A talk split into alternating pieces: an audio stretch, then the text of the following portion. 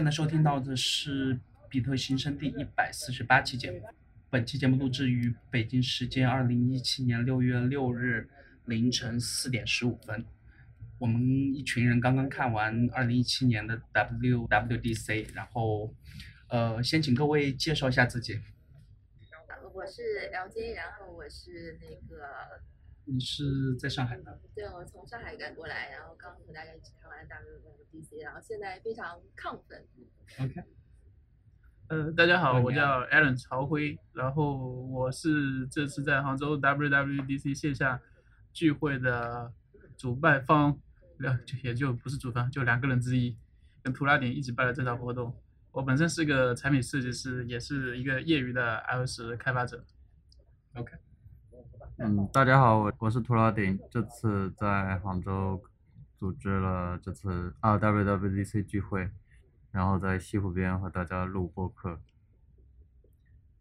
大家好，我是 Price Tag 作者六一。Hello，大家好，我是 iBetter。目前正在学自学 Swift，呃，也从上海过来。哦，OK，那这所谓的集贤庭凑够了七个人，还挺爽的，是吧？也非常爽。OK，六个人。呃，你确定旁边就没有多坐一个人吗？可能乔布斯呃，那在上面。就直接进入今天的这个主话题，按今天这个发布会基本的顺序来嘛。那最先提到的就是这个 WatchOS 四，先从你这边开始。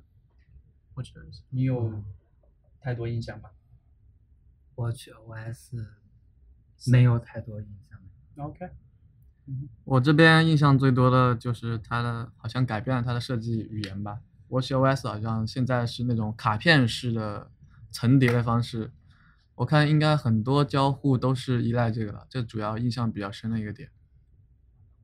OK，嗯，我对新的 WatchOS 4的印象是它会比较智能的预设了一些常用的动作，比如立刻出去、快走或者听音乐之类的，直接可以在表盘里面去做，大概是这样。具体英文叫什么已经忘了。叫这个 Siri。Watch Face 哦，对，对我对 WatchOS 4的印象最深的应该是，当然最直接的来自迪士尼的这三个新的角色的加入，呃，特别是巴斯光年，嗯，当然它的整个设计呃语言已经非常流畅了，因为我本身是那个 Apple Watch 的。就是第一代的用户一直到现在，而且是非常非常频繁的在使用。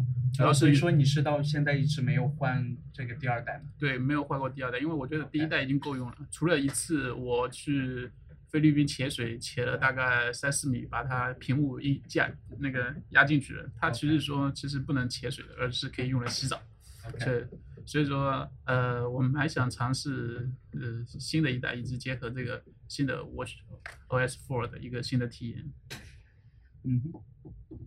呃，我 Watch 我 Watch OS 是止于第二代，然后后来就第三代干了什么我也不知道，所以我对第四代更没有什么没有什么印象。哦。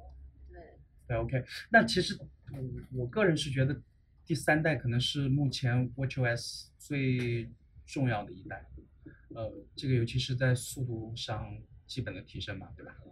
这个其实对第一代这个 Apple Watch 的用户还是挺大的痛点，我觉得。嗯。对，但我自己到目前除了跑步和健身外，平时从来都不碰那个东西。就有一个很大的痛点是什么？是我们全都会这个写代码。那你长时间就是你的手在敲键盘的时候，你这旁边对会特别难受。所以说，我觉得就目前这个形态还是以这个健身为主。但这次我是觉得他们在健身这一块做的这个推进不算是特别大，可能呃多了一些能预测运动的东西，但是在我看来还推的不够多。就我想的是他们在就是通过这个软件。更新的方式能在它这个去检测你运动的准度和精度上面能多一些这方面的东西，但这次也暂时还没看到。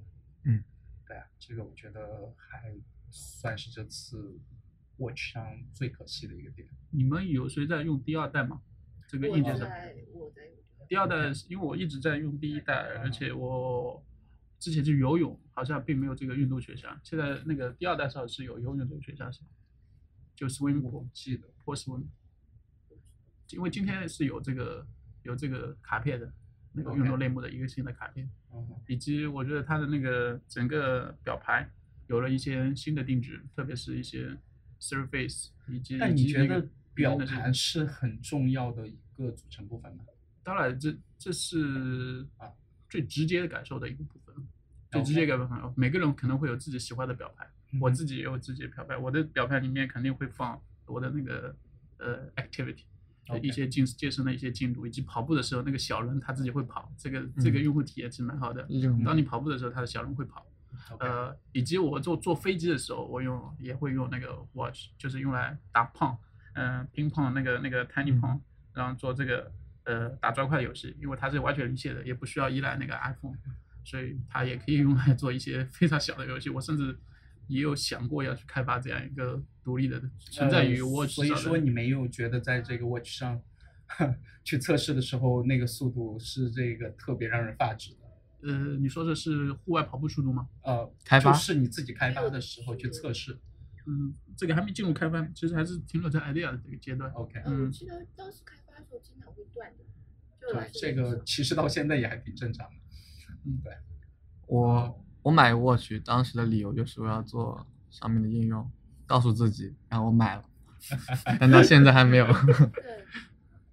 对，但我记得我们这群人里面据我。的自己所知看到，呃，在公共场合剖和 watch 相关的东西最多的，应该还算是这个图拉迪。那你对这次的有什么特别看法？我最多泼的就是跑步以后的那个东西吧，应该其其他的应用场景也没有太多了。OK，嗯，其实我我最近都没有带 watch，我今天出门为什么要带它？是因为我有机会坐那个九百路公交车，我要用 Apple Pay。但 Apple Pay 呢，我又不喜欢用手机，因为手机指纹有时候那个反应很迟钝。但 Watch 的话靠上去就好了，所以我今天特意带了。但最后我还是用手机付。为什么没用 Watch？因为我手机拿手上一凑过去就就解决了这个事情，我都没有来得及掏我的手表。嗯哼，对我今天特意充了电，为了做这个事情。那其实从这个这一代重视程度上来讲，我觉得并不算是特别重视吧。那再接下来讲一个他们现在更不重视的东西，那就是这个 macOS High Sierra。嗯，哦，我刚开始看到这个名字的时候，我的理解是他们一群人又爬到这个 Sierra 上，然后喝酒喝嗨了，对，然后就起了这个名字。但我觉得还挺难听的，因为我之前的这个设想是，呃，今年包括这个在 ATP 上那几位主播也有这个。提到过的嘛，那可能今年是他们最好的契机，就是从十，对吧？对，跨越到十一这个版本，然后和 iOS 有一个基本的这个版本号上的一致性吧。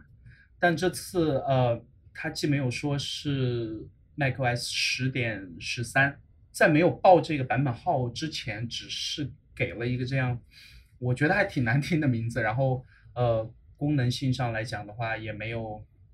特别多的亮点，然后我想听一下你们对这个 OS 的看法。这次，那先从你开始。OS 啊，这次好像确实没有什么非常有印象，呃，非常耳目一新的东西。嗯。OK。OS，我确实也没有太多印象。可能这个过程确实没有让我留下太多印象。OK，macOS 吗？对。嗯，实际上我听到这个名字的时候，我第一反应就是当年那个 Leopard 和 Snow Leopard 的关系，所以我觉得这是一个可能是 bug 修复版，但是因为发布会上没不会太多去介绍这个东西，我还是比较期。但哦，我对它最深的印象应该是图形性能的改进。它的 Windows Server 已经用那个 Mantle 去重写了，还是去实现了。有一有一张 keynote 是这个，我觉得这个很重要。我看到这个时候，我想到的就是我在滑动桌面的时候，终于能他这就是你在不卡顿了，是吧？去切换任务的时候就可能会比较顺畅了。这个对于我们日常使用还是影响很大的。所以我觉得它应该就是可以把它当做一个 zero feature 的，但是修复了很多 bug 和 performance 的版本。，OK，嗯，我这边的话，听到这个名字，其实 确实有点难听啊。嗯，我觉得印象深一点的，其实大家应该早就预预料到的东西，就是那个 APFS。嗯，APFS 这个东西，之前有有录那个 Chat 的节目时候，之前我其实专门去看了一下内容，有一有一个特点，就大家知道的，它现在文件都不会拷贝了嘛，只有在编辑的时候才会才会去写入。其实我觉得这会有一个问题，就是你你复制了一堆文件到很多地方，你现在就要改变观念了，就你删了一你在一个地方删了，你并没有把它完全删了，你就是这个东西就相当于把之前替身的这个功能换了一个形式而已。对对对对对。OK，然后 APFS 的话，嗯、我觉得有很大的变化，然后大家可能也会遇到一些问题吧。后面它主要聊的还是把 Safari 啊、Mail 啊、Photos 啊这些自家的东西，嗯、又做了一些 enhancement 的，其实没有，确实没有很多新的东西。那在这个邮件这一块儿，我觉得有一个点还是要提，就是这些年的一个痛点，把邮件所占的体积缩减了哦大概百分之三十五这样。那我觉得我现在在我自己的这个 Mac 上，至少邮件能占到四五个 GB。啊，对，那我觉得这个应该还是挺有作用的。才四五个，我有十个 G。OK，因为我不太用自带的 Mail 这个 app，所以我也不怎么用，我在用那个 Inbox 的 Web 版。嗯。OK，还有一些很细节的，比如说 Safari 的，我印象很深的有个叫什么 Auto Play Blocking 这种东西，还有一些隐私的东西，嗯哼就这这些小点吧，其他也没有没有什么印象。OK，那你这边嗯，macOS 给我一呃印象最深的就是它的名字 Hi Siri，然后从我的角度来看，我没有看到太大的改动。嗯哼，OK，中间有一个点，我觉得我不知道他们为什么会在上一次把这个 Siri 给集成到这个 Mac 之后，在这一次竟然呃基本上没有提到？对，基本上没有，就其他的平台，就包括我们在后面会聊到的这个 iOS 十一嘛，呃，有挺大的提升的，对吧？嗯，那这次在这个 Mac 上，我觉得或多或少会增加一些实用性，像比如说我偶尔会想到说有这个用语音去在这个 Mac 上去能唤醒，对吧？或者说在有这个智能家居的情况下，其实能用它来控制一些，我觉得也还算挺方便的，但似乎这个功能的植入不算是特别深度嘛。对，到现在，对我觉得这个点算是我这次觉得挺可惜的。对，然后呃，再接下来我中间有睡了大概二十分钟，对，还是多久？换对，就就就讲到那个 iOS 十一开始嘛，然后等我醒来的时候，已经开始讲这个 VR 和 AR。AR Kit 到现在，我突然去想起来这两块儿，我还是没太懂，他们具体是想去找具体的哪一个这个使用场景，然后有人能这个回答我这个问题吗？我感觉它开放了这两块的那个 kit，应该是面向开发者更多一点嘛，就可能开发者可以更方便的用它的一些东西，比如说它其实应该做了一些基基础设施，你在上面可以开发一些应用吧，会更方便。包括它上台演示的两个，一个一个 VR，一个 AR 的，应该都是游戏开发商嘛，基于它这个平台做了一些，我觉得是这样。OK，哦，我记得我看的时候，我有这个咨咨询过你嘛，然后我说好像用的这个头盔是 HTC 的这个 Vive 是吗？对，嗯对吧？它好像现在可以支持那个 iMac Pro。啊，对这个呃偏硬件的问题，我们会在最后再提到。但是我是觉得场景还是太小，而且包括他在这个发布会上所展示的这个游戏，我唯一惊奇的就是他竟然尝试用视频的方式。把这个游戏里面的场景做了一个还算挺完整的展示，这个应该算是我在呃虚拟现实这一类的这个发布会上所看到的最完整的。对，就是能让人的这个肉眼所看到的有一个很完整的呈现嘛。那我觉得这个算是一个创新吧，其他倒对他们这个没有太多的感觉。呃，里面有个细节其实特别好，就是它有深度，以及呃一些人可以可以从桌子上跳下来。嗯，然后他知道里面这这些 AR 这个场景的一些深度，以及不只是那个 Z 轴的一个深度，他连呃什么 Y 轴 Y 轴的深度，他也其实也捕捉的很很很精确。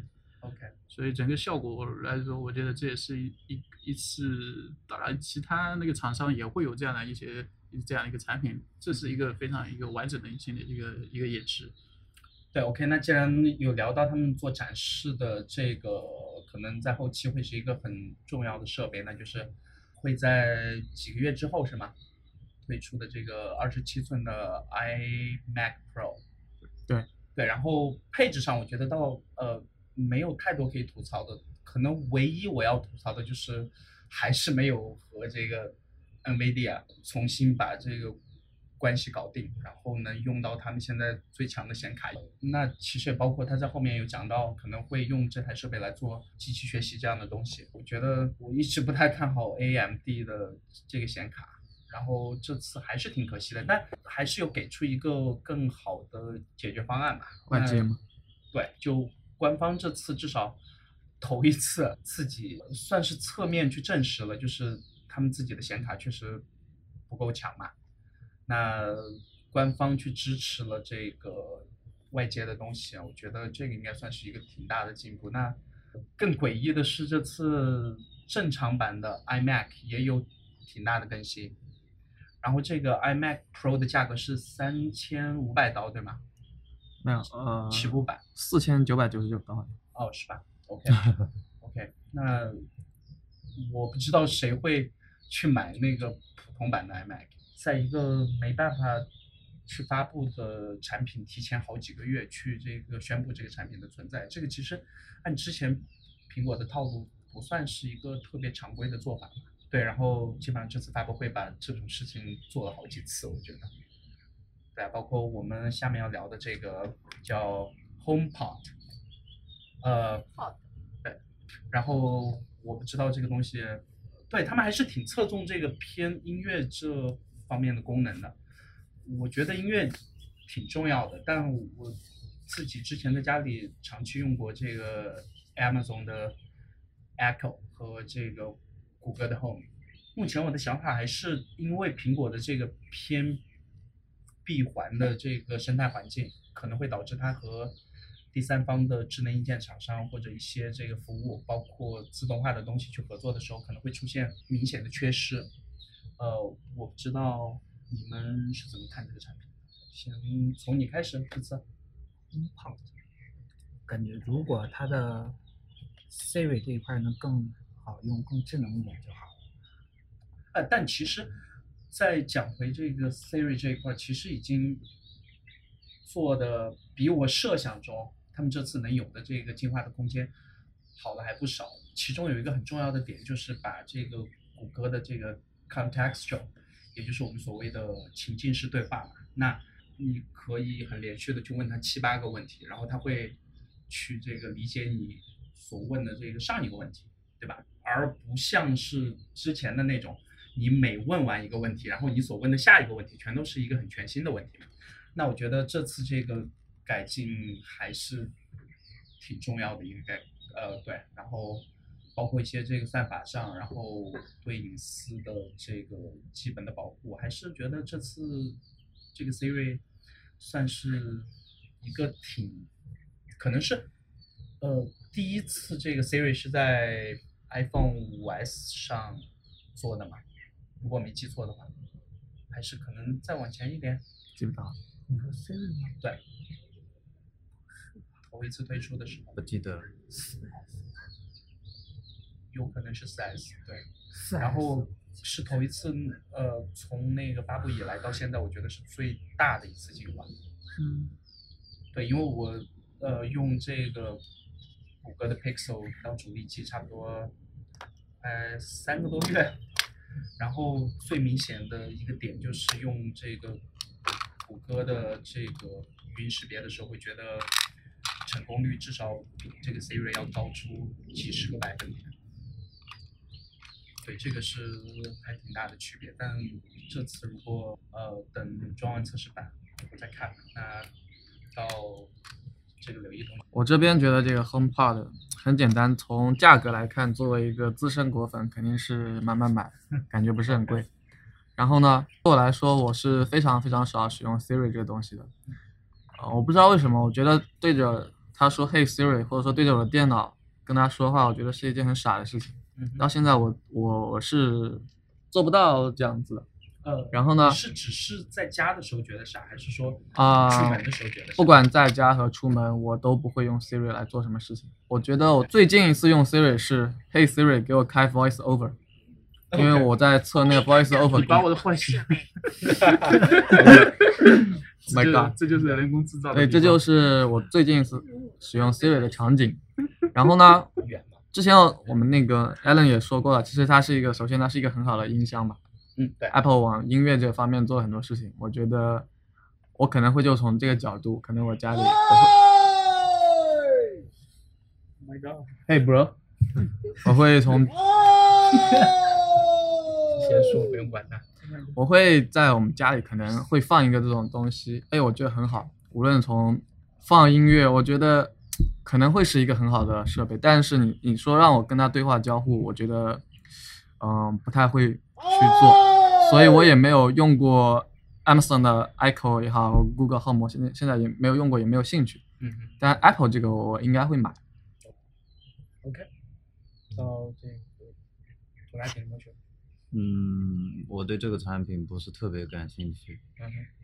嗯，平常我用 Siri 最多的时候，我就是用 Siri 来测试它到底是智障还是呃智能。你是来调戏对。对对对，我用 Siri 最多就是来调戏它的，平常很少拿它做实用的事情，也不会在家里放个音响听音乐。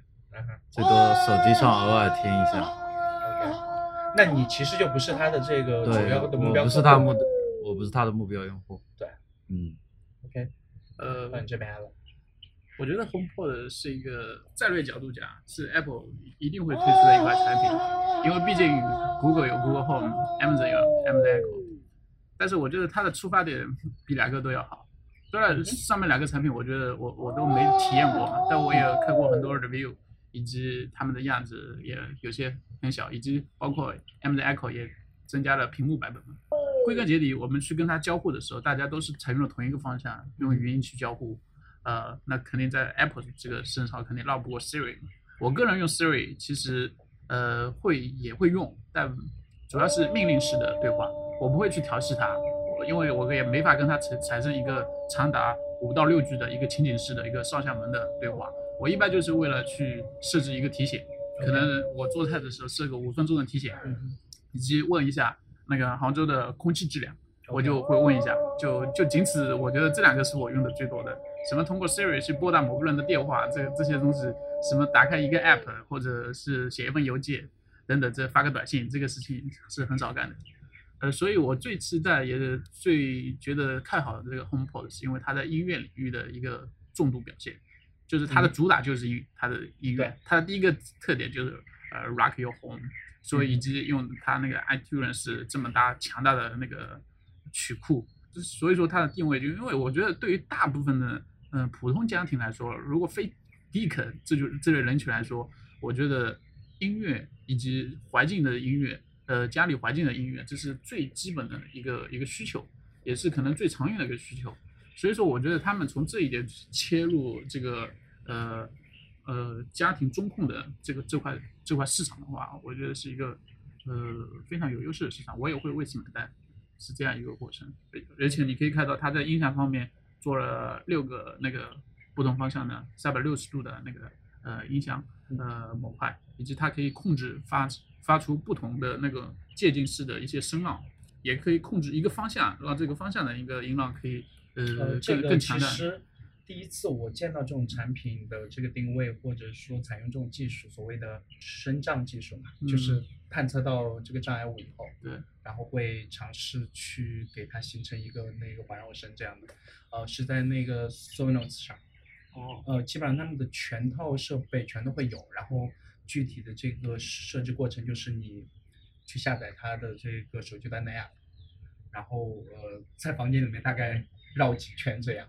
然后它会根据你这个信号的强弱，然后呃会会去探测你这个房间具体的空间和障碍物，对，然后来给你提供最好的音效。呃，这个和我在呃这个 HomePod 这次上看到的基本上差别不大，感觉。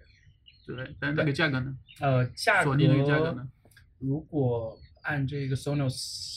最便宜的这个 A 一嘛，那大概是一千五百八十八，然后到 A 三可能要到两千多，然后到 A 五可能要到四五千那个价位。嗯，对，但嗯，同等体积下，那这个体积我看了一下，基本上接近 A 一的体积，但其实是要比它同价位的这个扬声器是要贵一些的，但是。那个 Sonos 在前段时间又宣布了接入了这个亚马逊的这个全套的语音，嗯，呃，所以说我不认为它有太多优势。对，那到你这边去。嗯，我觉得这个到时候会不会有足够多的那个使用使用场景？我觉得完全取决于它技术上能不能就是足做的足够的智能、足够的灵敏吧。因为像现在 Siri，我觉得。现在比较比较实用的功能，我觉得就是用 Hey Siri 找我的手机藏在哪里嘛。但是我每次换都就是很难把它唤醒，然后这个就很尴尬。如果我觉得是这样一个，如果这这个 HomePod 是这样一个很就是跟它使用有沟通障碍的话，我觉得就很难去用。然后。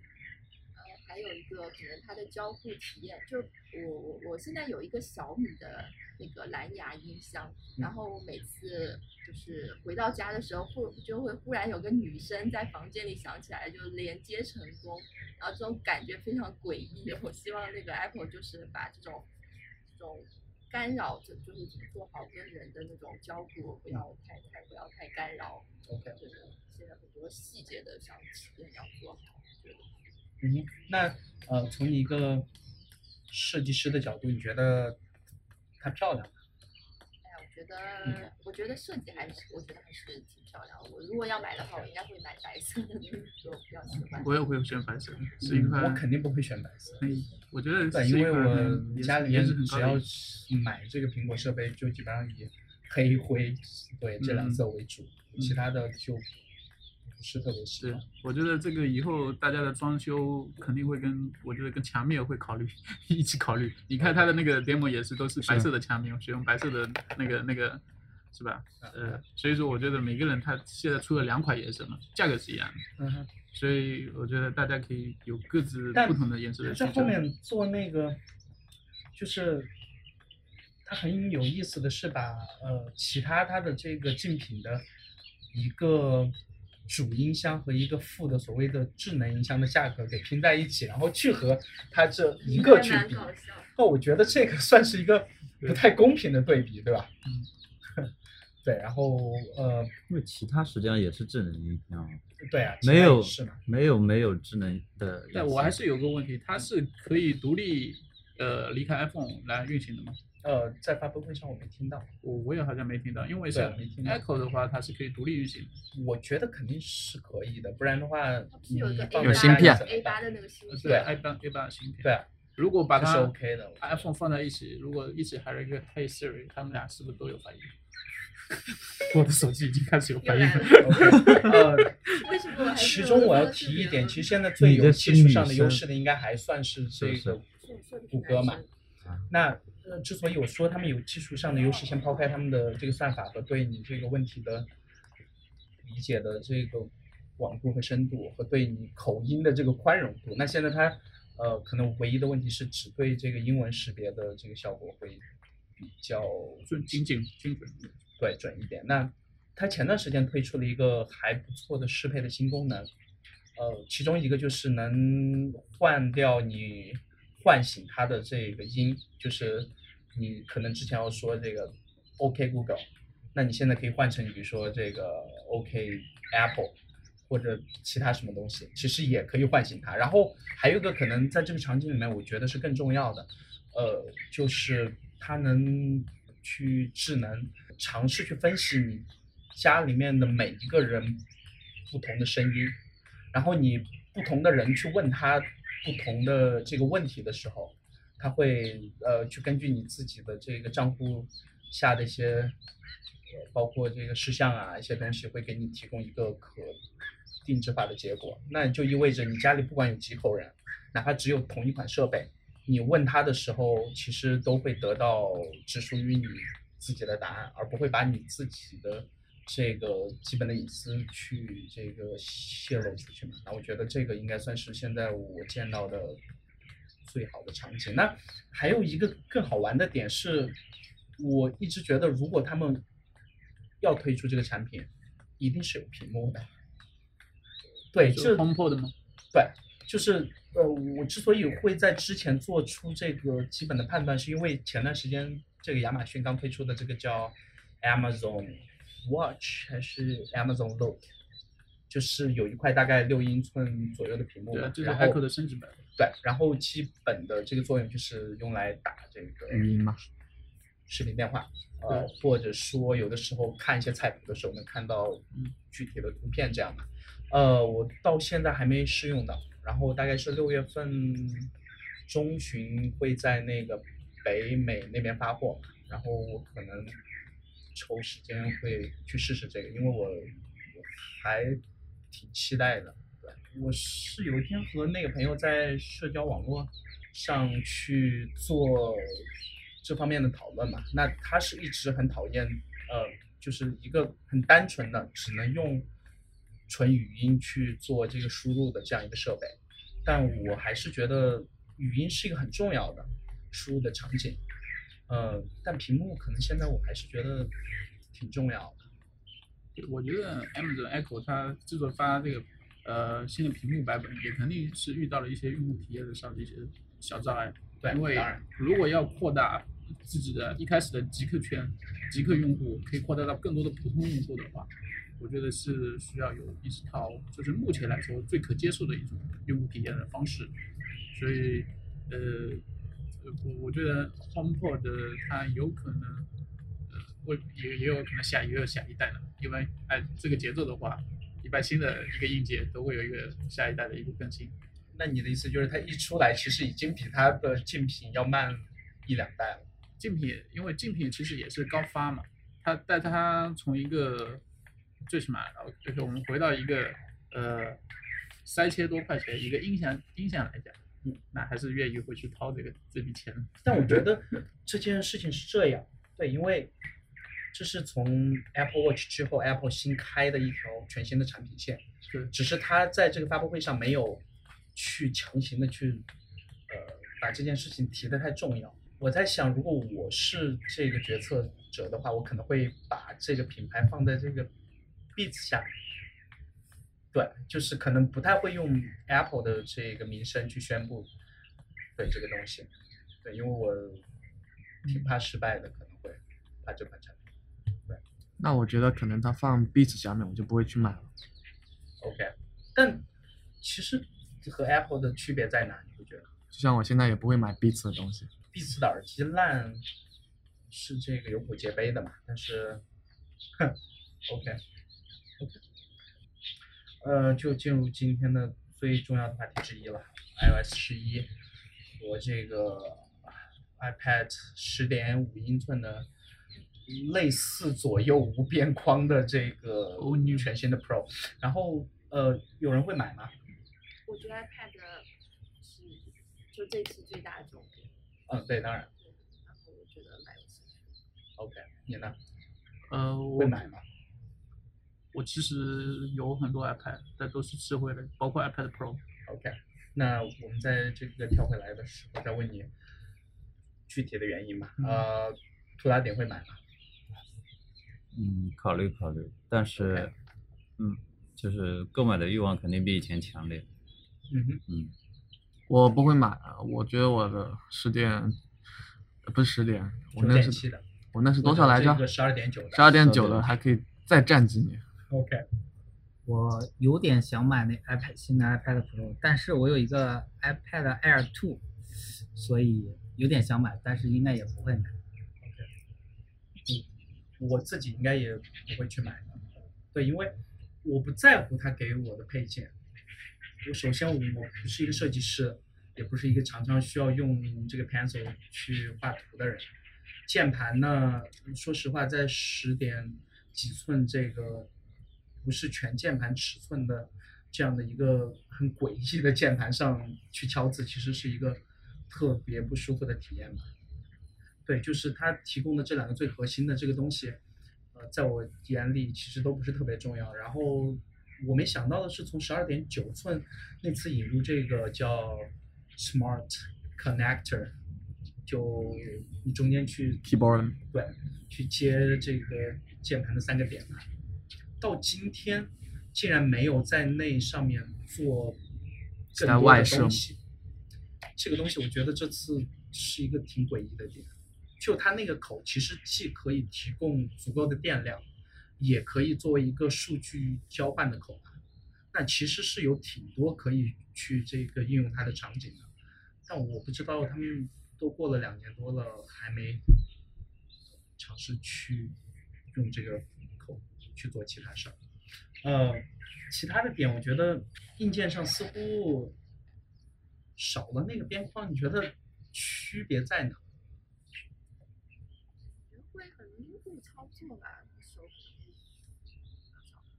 对我，我之前其实，在传出这个谣言的时候，我自己又去设想一，就是你呃尝试竖着去握这个 iPad 时候，对吧？你的这个大拇指基本上是没有这个地方放的，对。然后这个场景我觉得是存在的，当然我确实是不怀疑苹果解决这个操作这方面的这个深厚的功力了。那。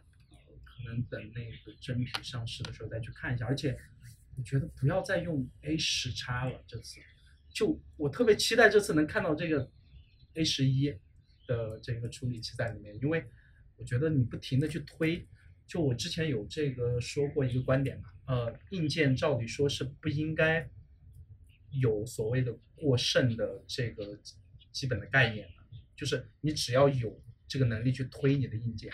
我觉得在任何情况下都应该尝试去把这个硬件的性能推到你所能推到的最极限。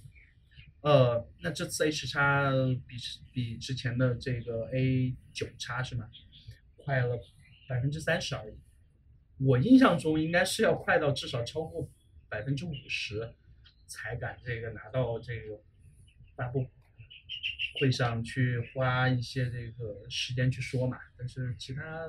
暂时至少对这个硬件上没有太多想法，然后这个 True Tone 这个东西，这个可能还是我目前觉得九点七寸这个 Pro 上最重要的一个点。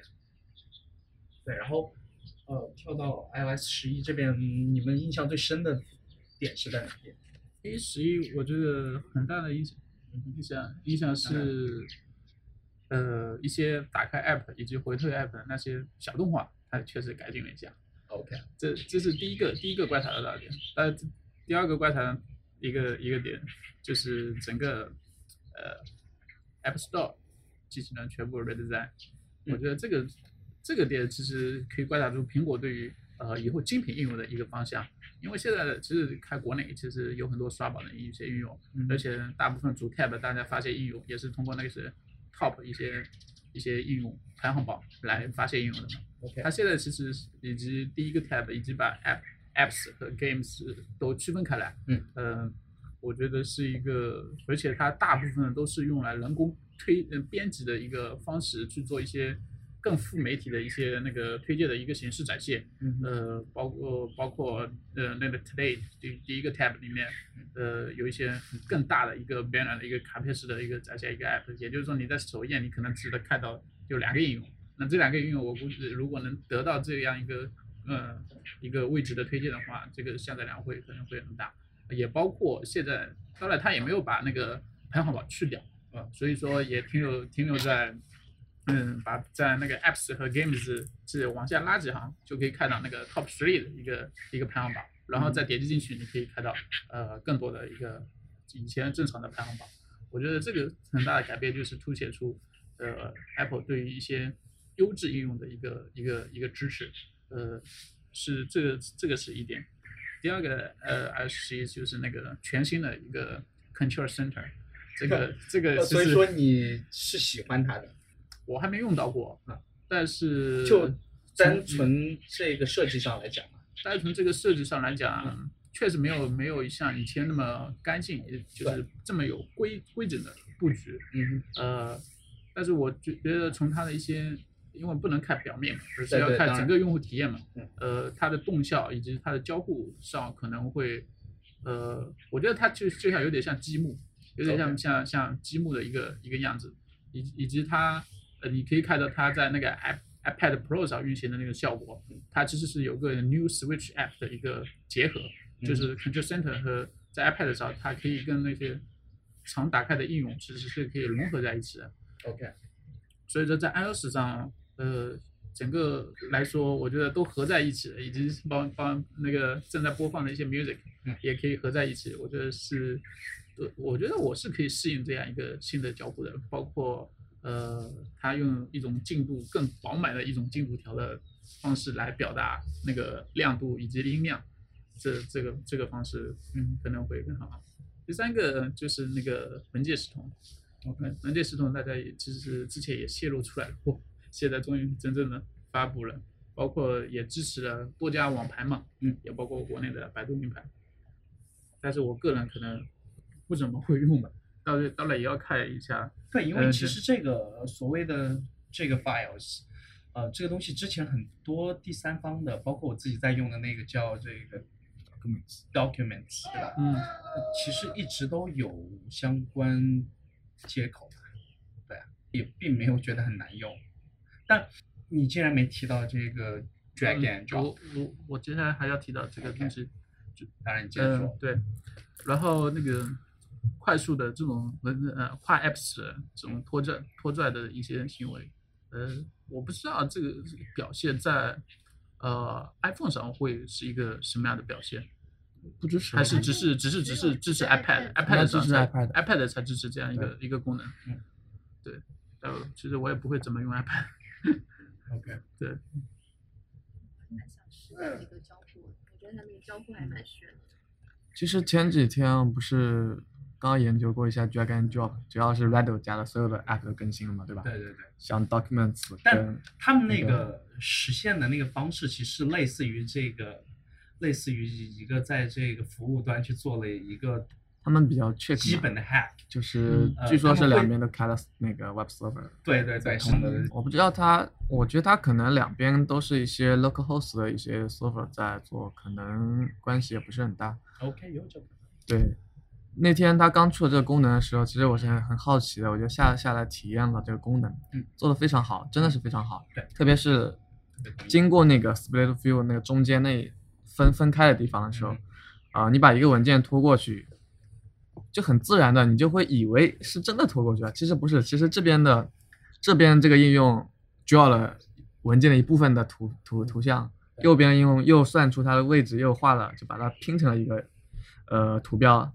或者说一个图，然后呢，我很好奇，就是手势从一个 app 进入到另一个 app 居然不会断，是连续的，就相当于你你的手贴着屏幕进入第二个应用的时候，那事件是继续下去的，就很神奇。OK，然后其实我调研了一下这个东西，这 Redo 不是第一个做的，QQ 跟 WPS 据说老老早就做了这个功能。对，我下下来看了一下，还真是体验一模一样做的。OK，对，跟 Redo 家一模一样。然后现在就比较期待看一下系统这个的。体验到底是如何？那还有一点很好奇，就 Redo 是不是要用系统自带的 API 再做一遍了？我觉得肯定会啊。对，我觉得他们推这个功能有点推早了。呃，早了一礼拜吧。晚了，应该说。是 晚了。对，应该是晚。拉丁这边，iOS 十一，我前面说到了，我对这次 iPad 感兴趣，也是因为这个，呃，多任务管理和 drag and drop 的应用吧。但是我有点比较遗憾，就是这个不能用在 iPhone 上，因为我觉得像 iPhone Plus 这样大的屏幕，也是可以在多任务的交互上下一点，呃，做些改变的。嗯，包括可能对苹果可能觉得像安卓，哎，因为我昨天下午刚刚玩过有才那个 Google Pixel 的那个多呃分屏和多任务，嗯，可能苹果觉得这样做会有点奇怪或限制吧，所以，但我觉得迟早它也会在 iPhone 上做到这种多任务，嗯，我相信是时间问题，只是现在在 iPad 上做比较成熟，所以他才这样做。嗯但我觉得它那个切换窗口，呃，就多任务界面那个切换窗口，和看到一个在这个 Mac 上的切换窗口，基本上是对同一个那个对，是的特别奇怪。他这次把之前很多人吐槽的这个叫呃切换 App 的在最右面往左滑的。界面基本上现在全部放到这个最下面，然后在刚刚出来的时候，那下面一长排的 App，它加了 Mac 上一样的 Docker，对，然后我觉得还挺恐怖的那个东西，对吧？不过假如你配合着，比如说你 iPad Pro 连着你的键盘，配合着快捷键，可能切换，我觉得还是比较自然。但我还是到目前为止，至少我还是觉得 iPad 的第一输入的直觉应该还是触摸。我觉得他加了这个界牌，呃，以及那个更跟 Mac OS 更像的那个 Dock，我觉得他完全是想要成长为一个呃当前平板电脑里真正的一个笔记本电脑。那就要谈回一个算是老生常谈的问题了。呃，到目前为止，iPad 上我能叫出名字的这个所谓的这个 Pro Apps，应该不超过十个。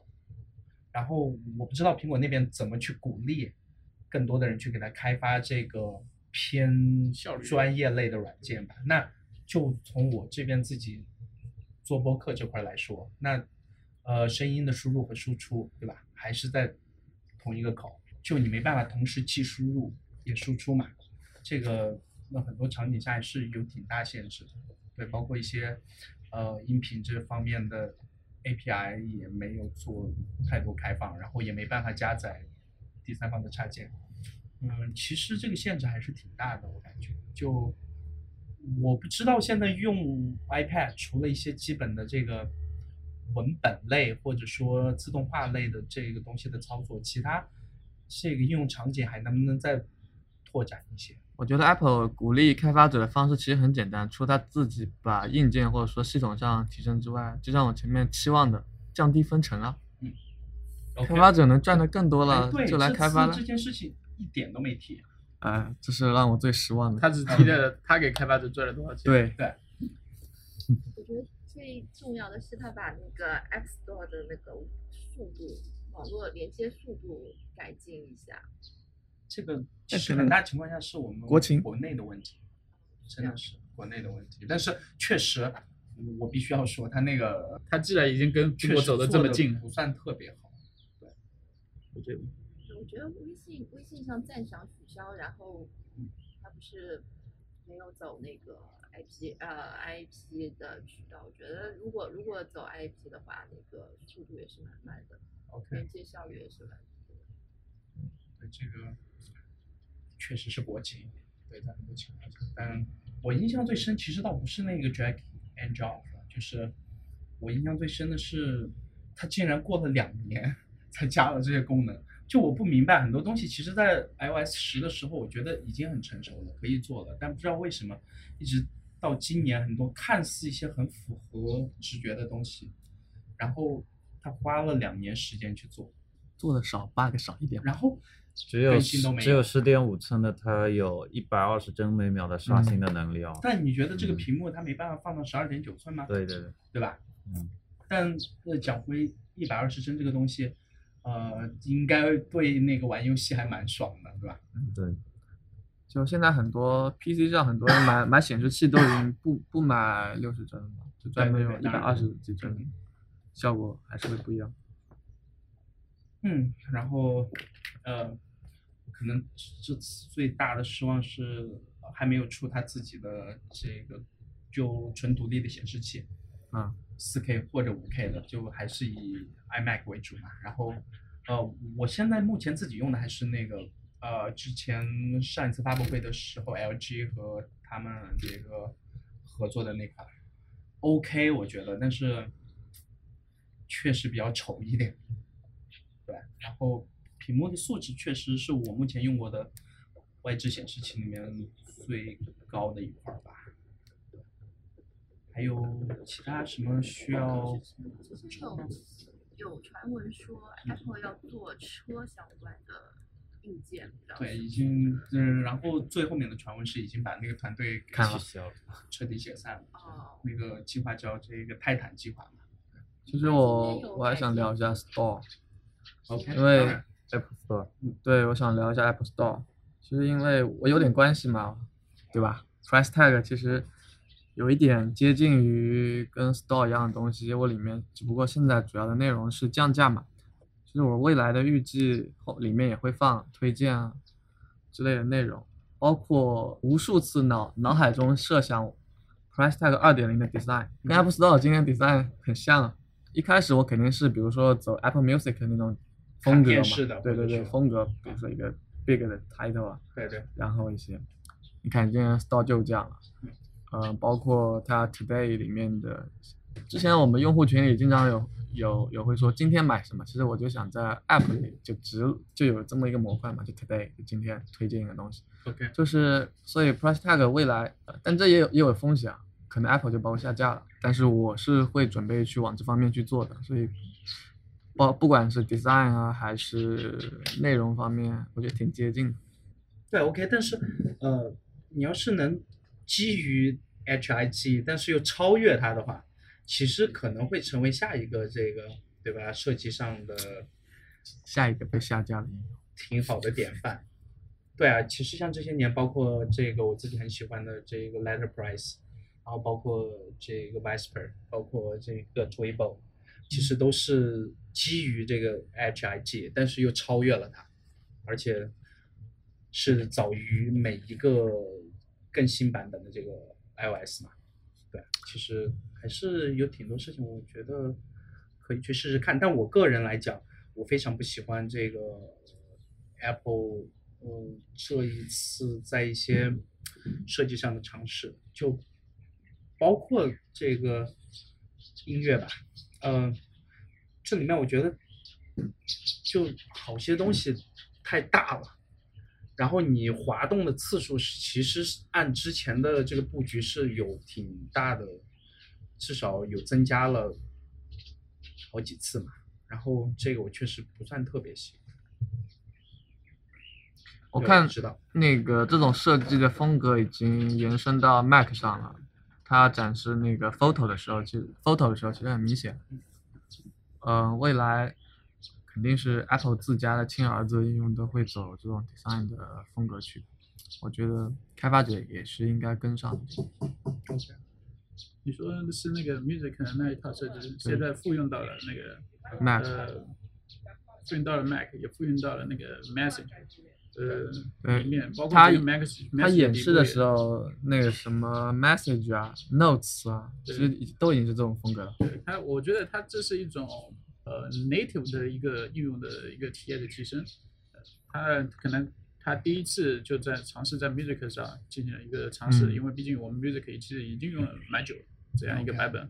其其他一个 native 的一个 app 没有再使用，而这次更新成这样一个使用，可能得到的一些呃反馈，其实就是说也可能会比较好一点，因为它本身 native，其实说白了，i iOS 11对于普通的用户来说，你给我变一下，我就知道你这是更新了。我知道你更新了，我以为我哇就跟原来一样，我都发现不了，我都发现不了是什么。嗯所以说，我觉得这些更新其实也有助于对于 native 应用的使用比例的提高，因为大家会觉得有新的东西来来更新更新上来了，包括啊可以转账在 message 对里面是吧？其实这个功能是第三方其实早就有了，Square 它可以用那个 cash，它可以去直接直接转账。我觉得它这些等等这些东西其实是想反过来去提升那个 native 的一个使用比例嘛，native app 的一个使用比例。其实其实还有一个点我提挺想提的，就是为中国优化的这这些功这个功能，为中国用户 优化的这些几个功能，包括那个包包括在网盘吗？不是不是最后提到的最后提到提到的，其实蛮关键，可能以后确实会成为我们日常用的一个使用的功能，比如说扫二维码，大家已经默认呃已经停留在用微信打开扫一扫，那现在它的可以通过它的 camera 直接识别出二维码，然后可能会有一个 notification 的一个样子，就可以点击对，进就去跳过去国。内所有的手机厂商都做到，大概几年前对，安卓手机已经做 全部做完的功能，它现在再再来做一遍，包括 App Store 上可以用那个中国的手机号码可以注册了。啊、啊，不再是用邮箱了。其实我们其实去去了解一下我们非科技圈的一些人，嗯。呃，其实大家用邮箱的比例其实蛮低的，是。除了就是用也可能就会用一些 QQ 邮箱、幺六三邮箱，嗯。可能呃还还停留在电脑上在用，手机上也不可能也不太擅长于收邮件。我觉得他这种这种考虑也也是挺好的，但是我觉得既然已经为中国用户已经考虑这么多，为什么不把垃圾短信这个事情再给我们考虑进去呢？是吧？Message 上，Message 有很多丰富的体验，但是在国内其实是很难再体验的。我觉得 Apple 的 Apple 人并没有看不到这个事情，包括他们有在苹果的呃在北京的这个开发开发员工也好，那个团队也好，我觉得这个这个事情他们应该应该了解中国的这个 Message 的一个现状啊，是吧？难道他们是心甘情愿？觉得中国的聊天或者说中国的沟通工作市场让给那个微信了嘛？我觉得他既然能做这么多一个东西，确实应该看到这种最大的痛点。因为我们包括今天我们今晚我们在 WWC，我跟呃几个人聊，可能还不是那个科技我们这个圈子的，嗯他我看了他手机短信有五百多条，他五百多条未读的，那他对啊五百多条未读，你看你有一千多条，六一你有多少？几百条，你呢？零，你是零，是一九五八？一九五八是吧？我因为都会读。因为这这些东西让我们望而却步，对于这个应用，三百五十九条。对对这个应用望而却步，因为我我我跟他聊了，他不知道如何全部去筛除它，啊，确实也不能全部筛除，就是你还是要一个个点，只能全部已读吗？对全部筛除是一件很难的事情。我觉得为中国用户体验，呃，当然这是一个好的方向，他知道为中国用户做一些更好的一些用户体验。所以说，我觉得他应该更看到更多的一些中国用户的痛点，可能会对我们会有帮助更大，让中国用户的受益更多。因为本身我们 App Store 这个速度就已经很慢了，嗯，真的。不过我觉得中国市场应该是他们很重要的一个市场，他们无论从历次发布会来看，对中国元素的重视，我觉得他们是会慢慢做出一些改进。对，现在已经可能对他们没有之前那么重要了，因为呃上一季度的财报嘛，啊，可能中国市场是全球唯一一个之前最好的这个市场，然后现在变成最大的一个这个下滑点吧。呃，我看到那个拖拉卷同学前面在刷很多这个最新的消息是吗嗯，看了一点，？OK，然后有什么最新的这个实际上我没聊到的？有对中国防垃圾短信这个做了那个，有做举报，对吧，好像不仅举报是现在就有的，举报现在就有，啊，它现在是加强了防垃圾短信吧？OK，之前是那个呃 calendar，还有那个照片，其实这两个它啊主要是日历吧日历它那边把一些源头给封了吧。我之前不是还写了个小 app 叫 Clean My Cal 吗？用不着了已经，嗯，对。因为没有没有垃圾了已经。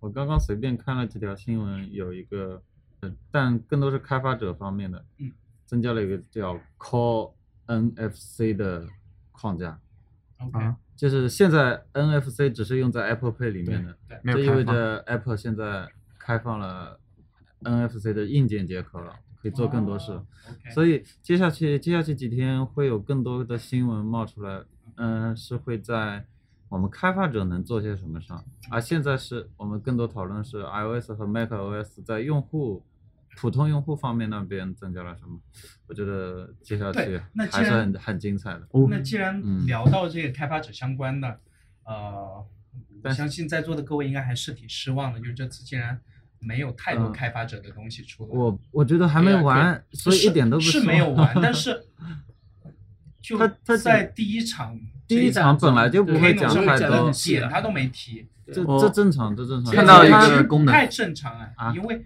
之前包括这个之前呃之前这 Swift 的这个之前之前是这样开放的这个权限啊和其他第一次宣布 Swift 提当然要提，然后 Swift Open Source 当然要提对，对啊，现在已经进入一个稳定的发展阶段了嘛，没什么好提了嘛。微博上看到一个人发了一个视频，貌嗯似 iOS 十一自带录屏功能。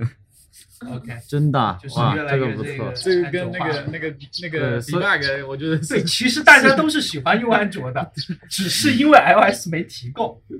呃，实际上，对，还是有很多东西，接下去还会源源不断冒出来的。我觉得对发布会的信息量有限。今天还有一嗯个就是 Notes 吧，其实我是 Notes 的忠实用户。嗯、之前也试过各种各样的笔记吧，最后还是回归到 Notes，主要就是 iCloud 的多平台同步，你看我设备那么多，呃，而且 Notes 的很多人现在好像一说记笔记就一定要 Markdown 之类的，但我对这个其实没有很大的需求。Notes 我照样可以记很精美的排版的，包括 Notes 有更多一些更 rich 的一些内容可以搞进来，对吧包？括你拖这个进去啊什么。对对对，拖一个链接啊什么进来都会有很好的展示啊对。包括 Notes 它现在可以可以可以画，可以支支持一些 Draw 的东西嗯。然后我不知道它现在 iPad 上 Notes 可不可以文件夹中创建文件夹，现在只有 Mac 可以。OK，对，然后 iPhone 跟 iPad 上是做不到的，我希望能够这个加上小细节。嗯、总体上我觉得 Notes 应该比以前更好用吧。OK，呃，那要不然我们这期节目就先做到这儿。嗯，OK，对，等到有更多的这个信息时候再还有一个。Xcode 九的新特性，可以同时跑两多个模拟器了。哦，这好棒。呃，前提是它不崩溃嘛。Oh my god！对然后支持 Swift 的，就是重构了，好像终于终于终于，天呐为，什么要跑多个模拟器？